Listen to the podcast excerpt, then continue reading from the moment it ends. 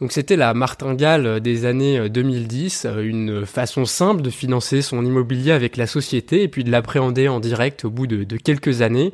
Je parle bien sûr d'usufruit des immeubles, d'usufruit temporaire des, des, immeubles sociaux. Et puis le législateur a, pour certains en tout cas, sifflé la fin de la partie en 2012 en mettant un petit peu la hola à, ces, à certains schémas qui étaient peut-être un petit peu trop agressifs. Et depuis, ces mécanismes doivent être manipulés avec beaucoup plus de précaution. Et ça tombe bien puisque nous sommes entre de bonnes mains. Euh, Serge Anouchian est expert comptable, passionné de gestion de patrimoine et recommandé pour son expertise de l'usufruit euh, temporaire. Serge Anouchian, bonjour. Bonjour. Nous allons donc entrer davantage dans les détails, mais avant, est-ce que vous pourriez nous expliquer pourquoi l'usufruit temporaire peut être avantageux? Alors c'est un domaine qui est absolument passionnant et vous, parliez tout à l'heure d'une euh, d'une époque euh, peut-être bénie euh, en 2010 où on avait recours sur une grande échelle à, ce système. je crois qu'avant de répondre directement à votre question, si vous me le permettez, il faut faire une petite introduction, j'allais dire presque historique. Mmh. pourquoi il y a eu cet engouement, cette exagération, parce qu'il faut appeler un chat un chat, de la part de, de certains praticiens?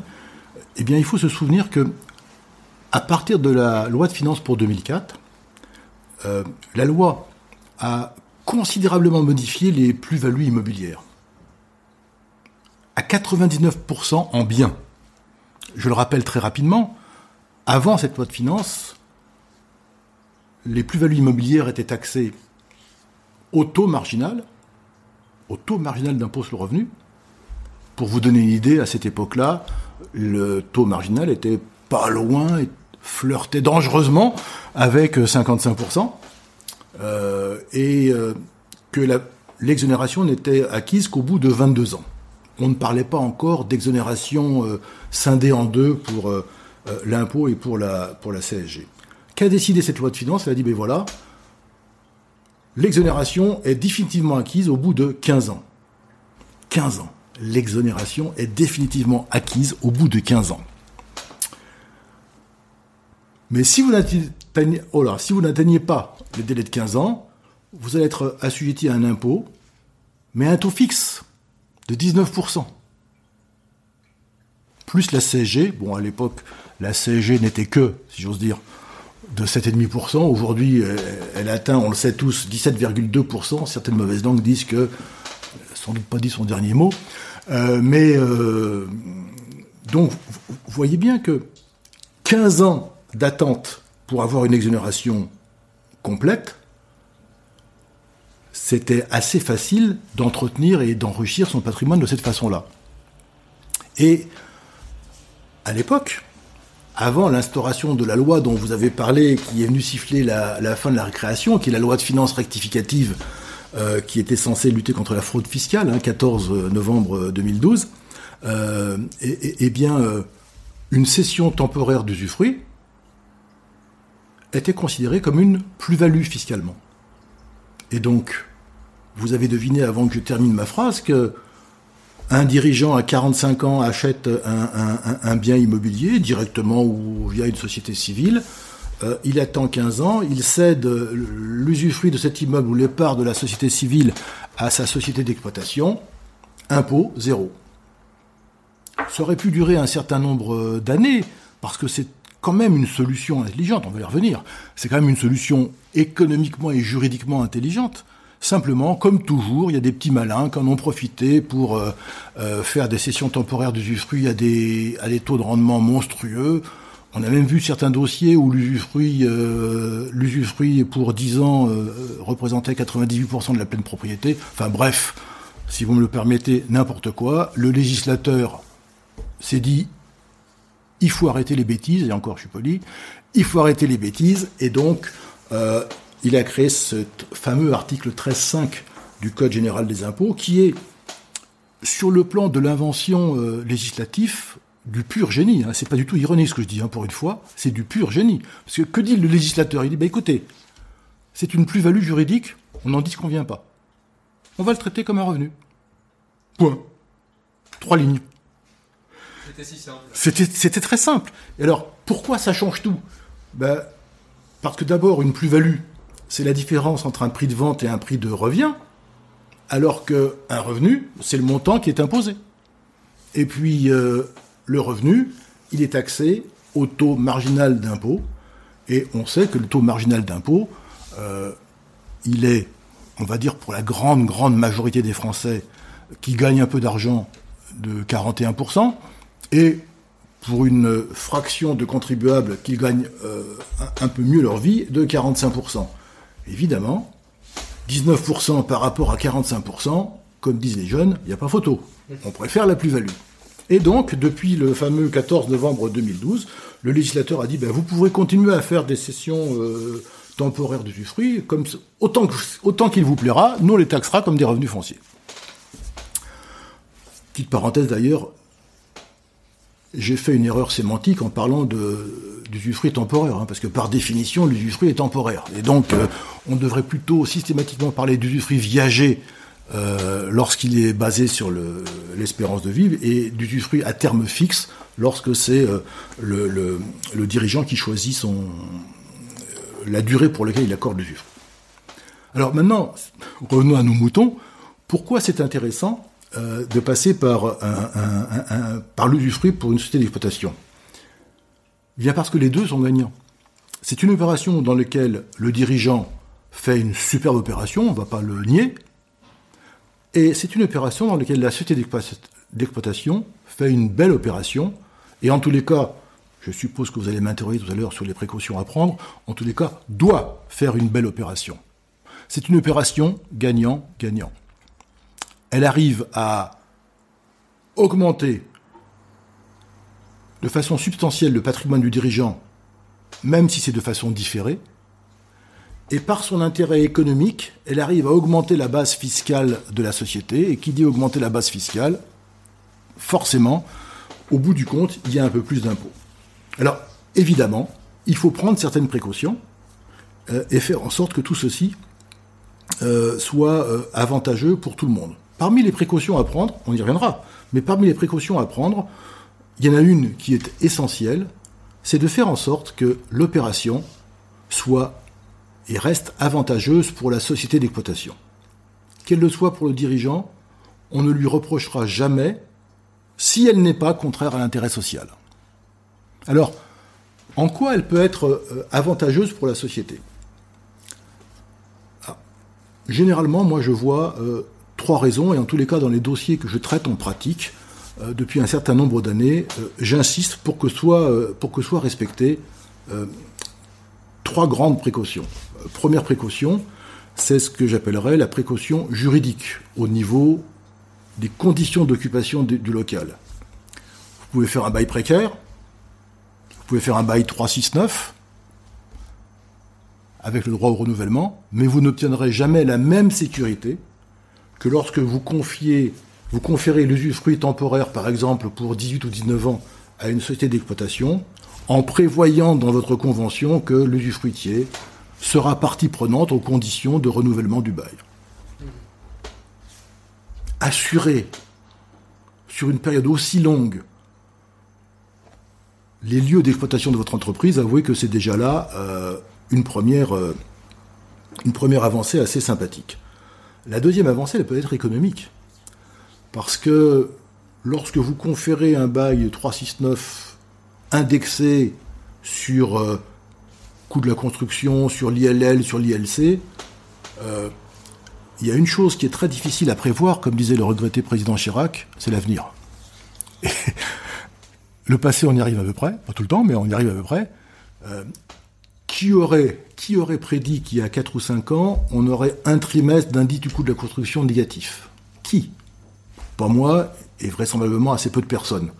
Mais qui aurait dit il y a deux ans qu'on aurait retrouvé des taux d'indexation qui sont proches de 3 ou 4% aujourd'hui? Personne non plus. Quand vous faites une session à terme fixe, encore une fois, pour 17 ans, euh, à une société, et que vous prenez la précaution de mettre dans votre contrat que, quel que soit l'augmentation, j'ai bien dit l'augmentation, hein, quelle que soit l'augmentation de l'indice sur lequel vous avez basé votre bail, eh bien, pendant toute la durée de l'usufruit, cet indice sera bloqué à le taux que vous aurez choisi pour faire le calcul, 0,50, 1%. Vous vous rendez compte là? Il est assuré d'être dans le, local pendant 17 ou 18 ans, enfin la durée choisie pour le, pour l'usufruit, et il connaît par cœur son loyer, non seulement sur les trois premières années, mais sur les 17 suivantes, parce qu'il sait que quoi qu'il arrive au maximum, son index est plafonné à celui que vous aurez convenu dans le, dans, le contrat. Si ça, ce ne sont pas des avantages déterminants pour avoir à gérer une entreprise, je ne sais plus ce que c'est qu'un avantage déterminant. Alors, on peut même aller plus loin. Euh, parce que certains disaient, euh, alors oui, il y a des arguments euh, solides en ce qui concerne le fameux abus de droit à titre exclusivement fiscal. Parce qu'on le voit bien à travers les éléments que j'espère avoir développés, on voit bien qu'il n'y a pas des arguments exclusivement fiscaux. Il y a au moins quelques arguments économiques et quelques arguments juridiques. Mais beaucoup ont dit, et vous l'avez, euh, vous l'avez un tout petit peu effleuré tout à l'heure, beaucoup ont dit que depuis l'instauration de, de l'abus de, droit à titre euh, principalement fiscal, ce que d'aucuns ont appelé le petit abus de droit, ce qui est à mon avis une erreur de langage, parce que je sais pas s'il est petit, mais c'est quand même le plus embêtant, puisqu'on vous dit à titre principalement fiscal. Qu'est-ce que c'est que le titre à titre principalement fiscal? Ça se mesure, c'est un pourcentage, c'est euh, voilà. Avouez que pour pour l'instant, alors devant cette crainte, devant euh, je dirais cette euh, cette insécurité, certains l'ont dit, c'est la fin de l'abus de droit. pardon, c'est la fin de l'usufruit. C'est le début de l'abus de droit, c'est la fin de l'usufruit. Euh, alors non seulement je n'en crois rien, mais je crois que c'est exactement le contraire, parce que si jusqu'à présent, et je, dirais jusqu'en 2018, et je vous dirai pourquoi je parle de 2018, jusqu'en 2018, on savait parfaitement ce qu'il ne fallait pas faire. Oui, vous l'avez dit avec, vos, avec les précautions, et puis particulièrement l'intérêt social de la société qu'il faut absolument maintenir. Depuis 2018 et un, un arrêt qui est devenu célèbre chez les fiscalistes patrimoniaux, qui s'appelle l'arrêt Lucotel, euh, on sait exactement ce qu'il faut faire pour évaluer un usufruit. On sait qu'il faut prendre les flux, on sait qu'il faut prendre, qu'il faut tenir compte des remboursements d'emprunt, on sait qu'il faut euh, euh, tenir compte de l'impôt pour que, pour pas que pour la société bénéficiaire de l'usufruit, ça soit un, un, un jeu de dupes, et la Cour de cassation, elle, nous dit qu'il faut choisir un taux d'indexation qui garantisse un taux de rendement interne équivalent à l'usufruitier ou au nu propriétaire. Nous avons compris, nous en avons conclu que le taux d'indexation devait être celui du rendement de l'immeuble, majoré de l'indexation de loyer, pour que, encore une fois, ça garantisse le, même taux de rendement interne. Est-ce que c'est un arrêt isolé? Non ça a été, euh, j'allais dire, euh, euh, adoubé par la plus haute instance, hein, puisque le Conseil, le Conseil d'État lui-même est venu donner son avis sur cette façon de faire. Alors il nous restait peut-être un dernier point de, non pas d'inquiétude, mais d'incertitude, c'est sur quelle base doit-on enregistrer cet usufruit à terme fixe? Vous le savez, il y avait un débat qui disait ah, attention, droit d'enregistrement, c'est le domaine. Article 669-2, c'est le domaine droit de mutation, donc c'est forcément en utilisant le barème de l'article 669-2, sur quelle valeur? Eh bien, nous disait le fisc, sur une valeur euh, patrimoniale réelle, combinée avec une valeur économique euh, assez complexe à obtenir quand vous êtes en train de constituer votre société civile et qu'elle est lourdement endettée. Hmm. C'est vrai que ça nous pose un problème, honnêtement. Euh, on ne savait pas bien déterminer euh, quelle était à un instant T cette valeur économique. Et le dernier arrêt, le moins qu'on puisse dire, hein, c'est la Cour administrative d'appel d'Orléans, ne nous a pas franchement éclairé. Quand elle nous dit que la valeur patrimoniale c'est zéro, que la valeur euh, euh, de, de, rendement c'est 700 000 et que la bonne valeur c'est sûrement la moitié, avouez comme démonstration, on a connu mieux. Avant la prochaine question, merci d'être de plus en plus nombreux à nous écouter. La mission du podcast, vous le savez, est d'interviewer les meilleurs professionnels qui permettent aux entrepreneurs de jouir de leur patrimoine tout en lui donnant du sens. En ce moment, nous cherchons à étendre notre message et la meilleure façon de nous aider est de partager cet épisode sur LinkedIn ou à la personne que vous pensez qu'il pourra aider. Oui, parce qu'effectivement, euh, pour euh, pour éclairer le, sujet, euh, quand on quand on crée, quand on démembre au départ d'une société civile qui est endettée à la même hauteur que le prix du bien, finalement cette société vaut zéro. Mais il est quand même difficile de concevoir que l'usufruit d'un immeuble réel qui rapporte quelque chose soit, enfin que sa valeur soit complètement nulle. Ou qu'elle soit d'ailleurs la moyenne entre euh, entre zéro et la valeur de rendement. Euh, c'est vrai que ça semble aussi un petit peu compliqué à imaginer. Mais à vrai dire, on ne voyait pas comment s'en sortir.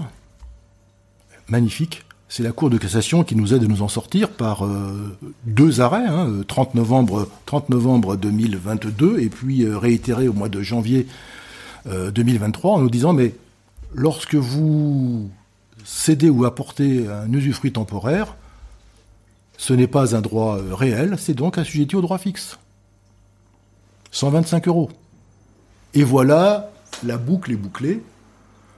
On sait comment calculer l'usufruit de façon incontestable, et d'ailleurs rarement contestée par le, par le fisc.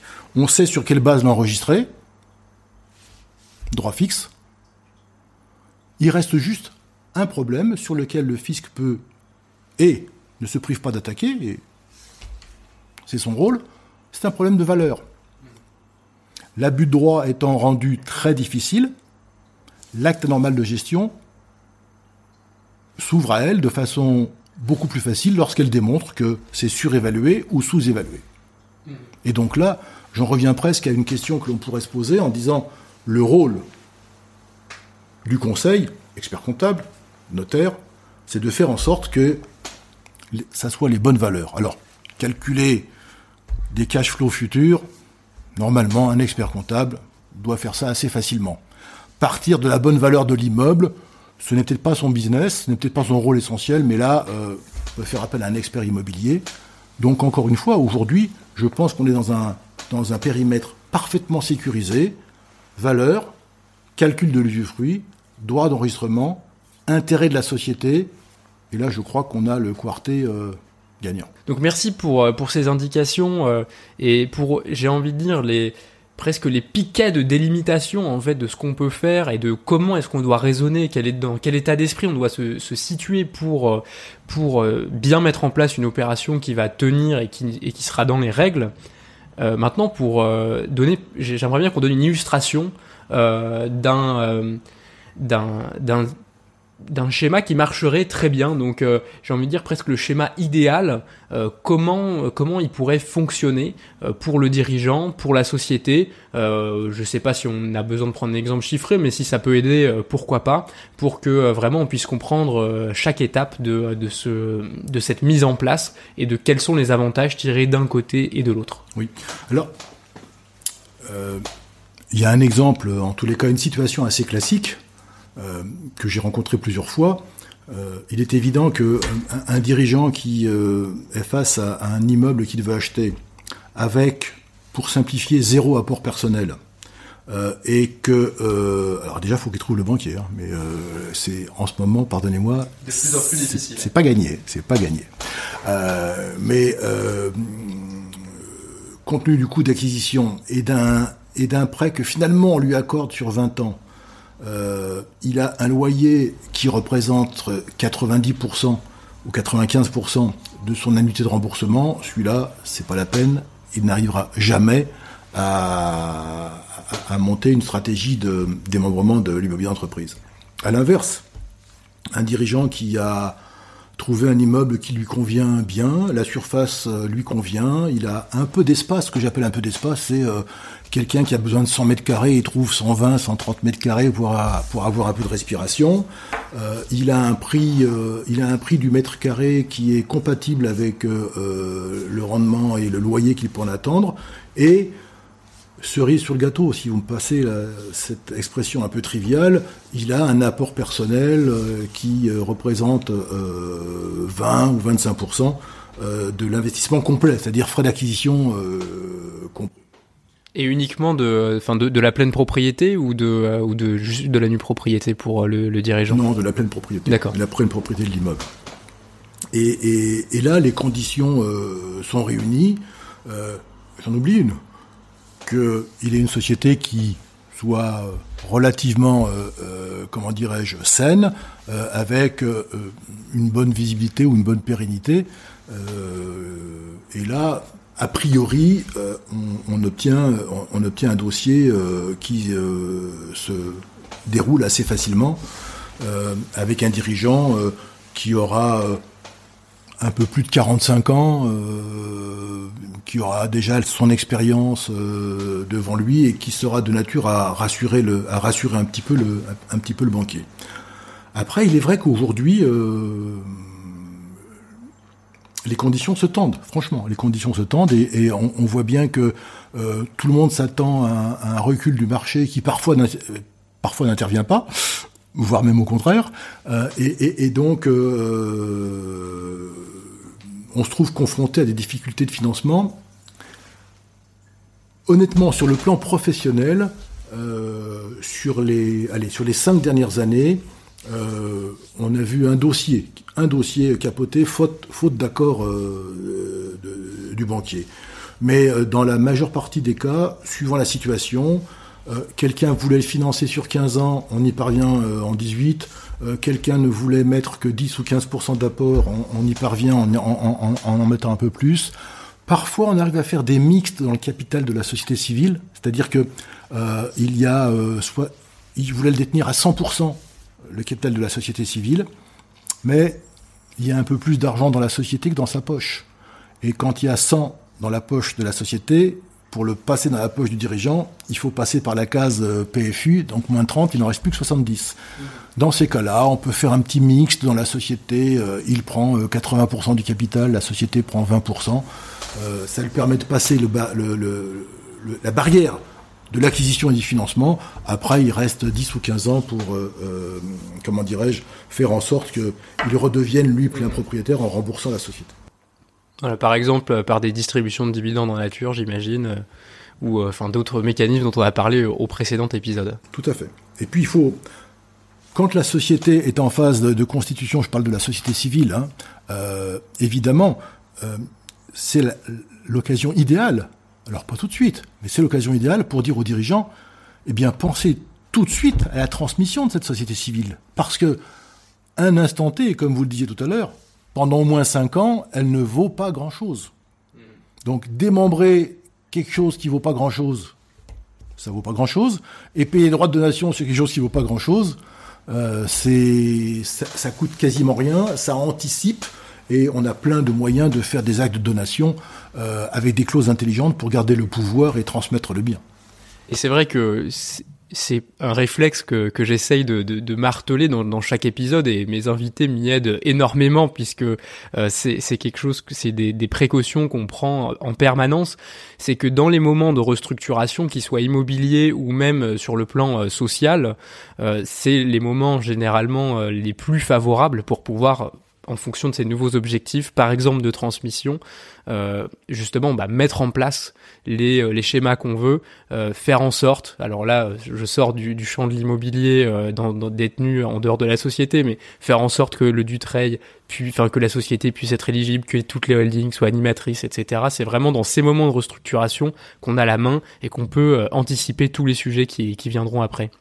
Oui, c'est pas un sujet tellement annexe hein, du trail parce que euh, ça peut presque être une, euh, euh, une, conclusion, c'est que dans une société où il y a des immeubles qui ne sont plus affectés à l'exploitation, pour des raisons diverses et variées, c'était trop petit, on a, on a déménagé le siège social, mais on a gardé l'immeuble parce qu'on l'a donné aux voisins qui étaient sympathiques. Eh oui, mais c'est plus un bien éligible. Mm-hmm. Donc, si ce bien qui n'est plus éligible nous fausse pas trop le ratio, on va s'en sortir. Mais s'il est de nature à fausser le ratio, eh bien, il va falloir songer à le, à le sortir et donc à, à, à, restructurer le patrimoine. Mais et encore une fois, euh, c'est presque un avantage parce que euh, pour le fisc, dans, sa dans, sa, dans ses tentations de mettre en œuvre l'abus de droit, à chaque fois qu'il y a une réorganisation patrimoniale, à chaque fois que la géographie du capital est modifiée, il a beaucoup, beaucoup de mal à mettre en œuvre l'abus de droit. Alors que quand euh, on retrouve au début d'une opération une situation A et qu'à la fin d'une opération où il y a eu une, sortie de cash, on retrouve la situation A, c'est toujours suspect. C'est ça. Donc euh, ça encourage au contraire à, fluidifier, à transmettre le capital, et là on va pas s'en plaindre. C'est ça, et puis là, bah, du coup, le, enfin, le- tous- tous les intérêts autres que fiscaux sont forcément euh, très facilement euh, dé- démontrés. C'est clair. J'ai envie de, vous reposer la question euh, que je vous ai posée dans, le dernier épisode, c'est quelle est l'équipe, encore une fois, qu'il faut avoir autour de soi, euh, en particulier parce que le, démembrement euh, à durée fixe peut être perçu par certains, vous l'avez dit, comme un abus, comme un schéma qui n'est pas sécurisé. Donc dans ces conditions, euh, qui est-ce qu'on doit avoir autour de nous Aussi pour nous rassurer, puisque forcément quand on entend différents sons de cloche, on est un peu inquiet, on peut se dire, euh, euh, bah il y en a un, il est gentil, il me dit que c'est possible, l'autre il me dit que c'est pas possible, comment est-ce que je fais le choix? Et donc euh, c'est un petit peu, encore une fois, plusieurs questions en une, mais euh, j'imagine qu'il faut une équipe déjà qui, tout le monde y croit et a l'habitude de faire ce genre de schéma? il est difficile, il est difficile dans des stratégies comme celle-là de, prétendre évangéliser tout le monde. Alors, euh, je ne sais peut-être pas répondre à votre question de façon très générique ou générale, mais je vais vous parler de mon expérience personnelle, euh, qui commence à dater un tout petit peu, comme l'attestent certains cheveux gris. Et euh, je dois dire que quand il y a un nouveau client qui, vient me voir parce que il a entendu parler de, de démembrement, il a lu des articles et il est intéressé par mon intervention. Honnêtement, la première question que je lui pose, c'est qui sont ces conseils? Parce que si ces conseils sont, euh, comment dirais-je, des certains conseils de ce que je vais appeler de l'ancienne génération, qui dès qu'ils vont voir un- un- une stratégie un peu innovante, vont parler de l'abus de droit et vont dire que c'est pas possible. euh, je n'ai plus le temps, j'oserais dire j'ai plus la patience euh, d'aller évangéliser tout le monde. Par contre, et là, ça va paraître peut-être présomptueux, mais ce que je dis à mes clients, c'est que euh, on leur fait une consultation et on leur fait une consultation qui se termine par des phrases qui engagent le cabinet, qui engagent le cabinet. Et je leur dis voilà, si vous respectez tout ce que je viens de vous dire, vous ne risquez ni acte anormal de gestion ni abus de droit. Et si parfois l'administration tentait de faire valoir l'une de ces deux euh, hypothèses, le cabinet prendra sa charge intégralement et la défense et, le, et les conséquences éventuelles. C'est de dire que je crois un peu à, ce que j'écris, mais je leur dis attention. Je vous ai fait un rapport qui n'a ni 50 pages, mais ni trois lignes. Il faut que vous respectiez tout ce qu'il y a dedans, les, les précautions que l'on a vues tout à l'heure ensemble. Il faut que vous les respectiez du début à la fin de l'usufruit. Et c'est long, 12 ans ou 17 ans. Hein. Mais si on respecte ces conditions-là, on est à peu près euh, sécurisé. Alors, pour répondre à votre question, euh, un expert comptable, évidemment, pour euh, la partie chiffres et articulation entre... Parce que c'est un jeu à trois, si vous me permettez l'expression. Il y a le dirigeant d'entreprise, la personne physique, la société civile immobilière, deuxième personne, la société d'exploitation, trois personnes. Et je pense que l'expert comptable euh, a, les interactions entre tout ça, parce qu'il fait en général la déclaration de revenus, déclaration de revenus fonciers, déclaration d'IFI. Évidemment, euh, euh, évidemment un notaire, parce que on ne peut pas imaginer ça sans mettre en place une modification de la répartition du capital. Et même si on ne modifie pas le capital, on va anticiper, j'espère, systématiquement une transmission de tout ou partie, évidemment en démembrement de propriété de la société civile, sinon ça perd un peu de son acuité et de son charme. Et puis troisième personne, là, indispensable, encore une fois, c'est euh, lorsqu'on fait une, une opération euh, d'acquisition, on a un prix qui est convenu et un loyer à Paris dont tout le monde connaît les martingales. Euh, par contre, dans une opération de restructuration, il faut être sûr, j'ai bien dit, il faut être sûr de la valeur que l'on va garder pour euh, le bien immobilier, quelle est sa valeur vénale, quelle est sa valeur locative? Et là, c'est un métier de spécialiste, euh, euh, un expert, euh, un expert immobilier. Euh, voilà, je crois que le, trio là est à peu près, euh, est à peu près bien constitué. Euh, évidemment, quand il y a beaucoup de garanties, quand il faudra mettre en place, dans des sociétés par exemple où il y a une pluralité d'associés, il sera prudent de rédiger un, un- un vrai pacte d'associés et dans certains cas particuliers, évidemment, euh, l'intervention d'un avocat spécialiste peut être, euh, peut être envisagée. Eh bien, merci pour, euh, pour ces conseils euh, pratiques. C'est vrai que j'aime bien terminer euh, et en tout cas au moins avoir une partie vraiment très concrète dans le podcast parce que même si c'est des sujets techniques qui peuvent être un petit peu compliqués à aborder quand on le fait pas tous les mmh. jours, c'est important d'avoir finalement les pistes, les prochaines étapes qu'on peut mettre en place pour pour faire ces pour mettre en place ces schémas si s'ils sont pertinents pour nous. Et donc merci d'avoir répondu à ces questions puisque elles sont les réponses sont très éclairantes. Merci de m'avoir interviewé. Et maintenant, je vous remercie d'avoir écouté cet épisode du Family Office jusqu'au bout. J'espère qu'il vous aura plu et si c'est le cas, mettez 5 étoiles sur votre plateforme de podcast préférée, ça va nous aider à avoir de plus en plus d'auditeurs et d'aider de plus en plus d'entrepreneurs. Mais surtout, le plus important, vous le savez, c'est de partager cet épisode à une personne que vous connaissez qu'il pourrait aider. De mon côté, je vous retrouve dans deux semaines pour la prochaine interview. Je vous rappelle également que vous pouvez vous abonner à la newsletter simplement pour être mis au courant de la sortie de chaque nouvel épisode. C'est sur le-family-office.fr, bien sûr avec family avec un seul L, puisque contrairement aux français, les anglais n'ont mis qu'un seul L à family. Voilà, eh bien je vous remercie encore pour votre écoute et je vous donne rendez-vous pour le prochain.